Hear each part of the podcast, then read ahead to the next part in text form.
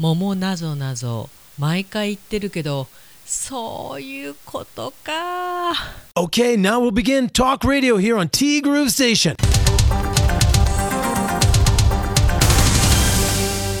5月9日火曜日です。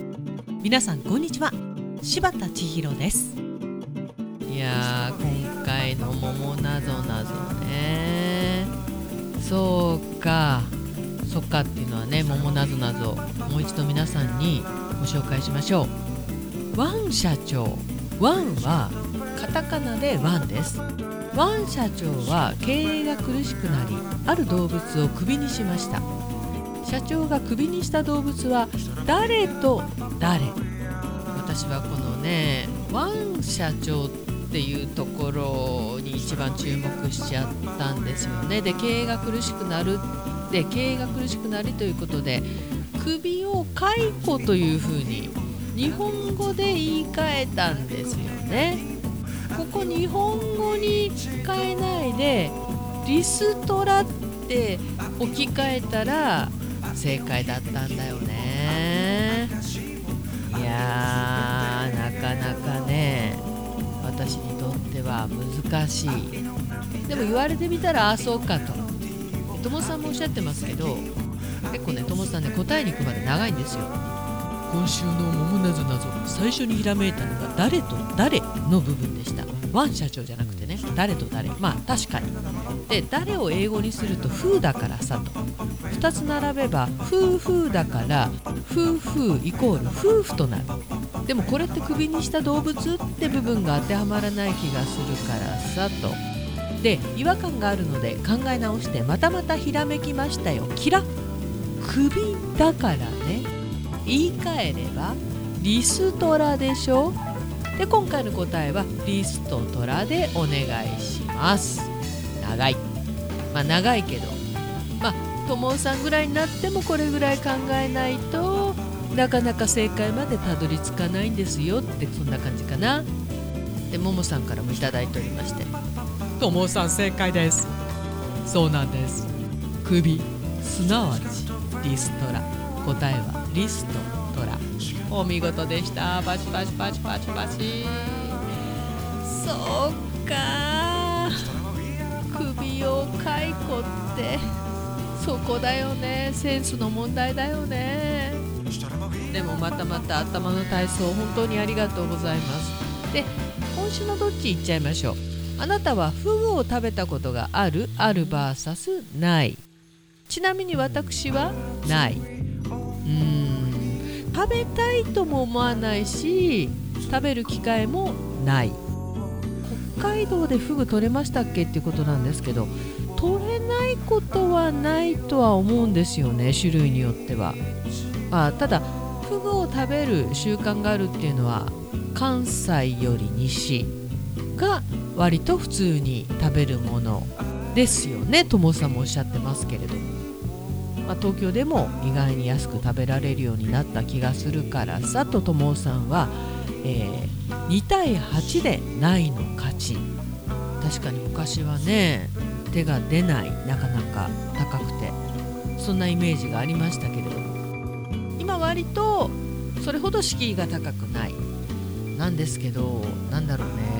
私個人の考え方からして、まあ、そこまで多分美味しいかって言ったら、まあ、テッサなんかはあの味というよりも食感だとは思うんですけどそのわざわざ毒があるもの毒を取ってそうじゃないところを食べるというそういう気持ちにはならないんだよねわざわざね。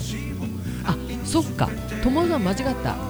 自分が子供の頃フグってとても高い食べ物だと思ってたからあの頃なら間違いなく2対8でないの勝ちでもまあ今ね大人になっていろいろ分かってきてで案外安く食べられるようになったっていうことを考えてその頃と逆転。今の自分の予想は8対2逆転して8対2であるの勝ちと予想しました。さああなたはどっち？うんこれはねまあどこでアンケートを取って誰にどういうねあのランダムに取ってるのか、まあ、ランダムだとは思うんですけど東京でこのアンケートを取ってるとしたら意外と本当に8人ぐらいであるの勝ちなのかなとは思うんですけど全国各地でこのアンケートを取ってるとしたらもう半々か若干多ぐらいだと思うんだよね。64である。で同じ64でももさんはないが60%の方冷凍でしたがフグ刺しを一度食べたことがあります。けど「てんてんてん」です。美味しいとは感じませんでした。これがきっと新鮮なお作りなら美味しいのでしょうね。まあテッサってやつですよね。まあ確かにね。そうだね。これもしかして冷凍じゃないものを最初に食べたとしたらまたイメージが変わってたかもしれないですね。そんなもんだよね。うん。でともさんからね最近ようやく Amazon プライムで孤独のグルメシリーズ10が見られるようになったからさと。あ私も見てますよ。ゴールデンウィークに見てたんだけどね。松重豊さんが年齢もありそろそろ交番って話を聞いたからさ公認は誰がいいんだろうって何気なく考えていたらひらめきました。ここでもひらめいちゃったと。大泉洋さんはどうだろうか。五郎さんといえばぼやきでしょ。ぼやき芸人なら陽ちゃんだからねと。原作漫画の五郎さんとなんとなく似ている気もするからさ。まああの番組は低予算だって聞くからね。陽ちゃんは高級鳥だから無理か。千尋さんはどう思いますか？ということなんですけれども。最初あれ長嶋一茂さんだったんですよね。候補が。五郎さんのね。長嶋一茂さんだったとしたらこれほど孤独のグルメは人気は出なかったでしょうね。もう松重さんがビタハマり。でそうですね。あのもうシリーズのどの辺だったっけね。だいぶ前の段階で松重さんも限界だってそのギャラは安くてもいいけどちょっと食べるのが辛いという話を聞いたことがあって松重さん変わっちゃうんだったらなんかもう見なくなるかななんて思ってたんですけどもうある意味さ年越しの顔でもあるしね。変わるとしたら大泉洋さん。これ私も賛成というかそんなに違和感がない。で無理ゲーなことをいっぱいやらされてるじゃないですか。ただ大泉さんねあれなんですよね。あまり胃腸が丈夫じゃない。なんで無理して体調不良が続くんじゃないかと。他の仕事もたくさんやってるからね。そこがちょっと心配っちゃ心配。これシリーズ始まったらさ他の仕事なかなかできなくなっちゃうと思うんですよ。スケジュールそして大泉洋さんのお腹が耐えられるのかでもすごくビタハマりありだと思います。はい。ありがとうございました。そしてももさんからね。おはようございます。おはようございます。いやももさん昨日もね本当にカイロ柴田かっこかりお越しいただきまして誠にありがとうございました。楽しかった。喋ったね昨日もね。久しぶりにすっきりと起きられた朝です朝がけ体がだるかったり固まっていたりしますが今朝は違いました。カイロ柴田さんかっこかりのおかげでございます。しばっち何度も何度も何度も言うようですが本当にカイロを始めてくださってありがとうございます。あの座骨の痛みはどこへ？というぐらいに痛みが消えました。その時その時の体の調子によって施術を受けた後の副反応の出方も違ってくるのが分かりました。すごくだるい時が2日ぐらい続くこともあれば今回のように施術を受けた夜はだるいんですが翌朝はすっきりと体が軽くなっているということもあります。昨日の施術後のしばっちのお言葉通りでした。かっこさすがです。座骨神経痛に悩まされている方に本当におすすめしたい回路です。しばっちこれからもずっと通わせていただきます。こちらこそこれからもどうぞよろしくお願いいたします。いや嬉しいじゃないですか。回路を始めてくれてありがとうって言ってくれるんですよ。言ってもらえるんですよ。この上なき喜び。そうそう。まあまさしくあの好転反応なんですけど。その時によるんだよね。そうなのそうなの辛い時ほどこの好転反応まああの血行が良くなったりね体が本来あるべき姿に戻ろうとした時にこの施術によって体がねびっくりするわけですね。なんかちょっと戻ろう戻ろうとするというかでも戻しませんよ的な。はい。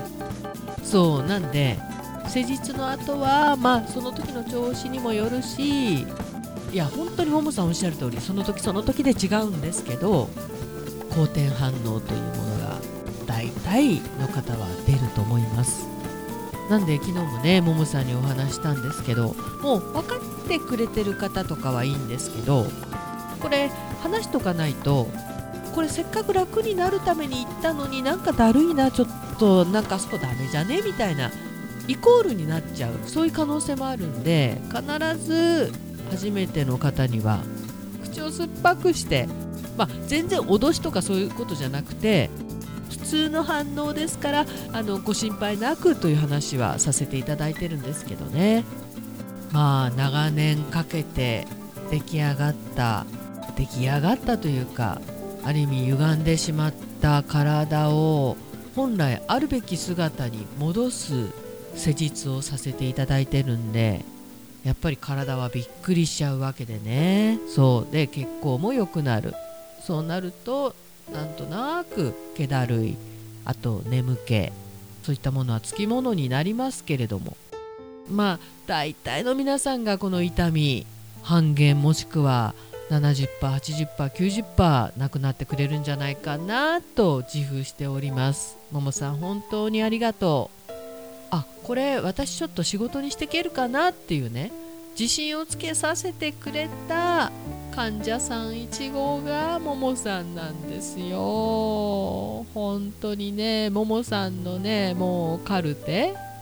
今回はどんな状態だったとかどんな施術をしたとかそういったカルテみたいなものがあるんですけどそれがももさんもう3枚目になっております。ダントツトップです。ありがとう。これからもお待ちしています。うっす。で先日ドライブ帰りにホームセンターに寄った時の事件です。事件。なんだろう。駐車場で車をバックしていたらギリギリで前を車が通過。あるよね。あるある。私もちょっと前ありましたあるスーパーで。危ないな。もう少し待ってくれればいいのにね。と友達との車内での会話で車を降りてロックしようとしたらさっきのギリで通っていった車を運転していたいかつい男性が近寄ってきましたえイチャモンか？と身構える自分。するとお姉さん後ろの右側のブレーキランプ切れてるよ。なんだこのキャラは？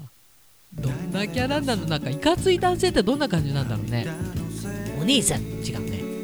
お姉さん。だからいかつい男性。お兄さん。後ろの右側のブレーキランプ切れてるよ。だんだんなんか様子変わってきましたが。あありがとうございます。いやーお姉さんだって。やっぱりそこか。ここ何十年もお姉さん呼ばわりをされたことがなかったのでおお姉さん呼ばわりいかつい男性の優しさとお姉さん発言のギャップがドツボにはまった出来事でした。これは事件ですね立派な。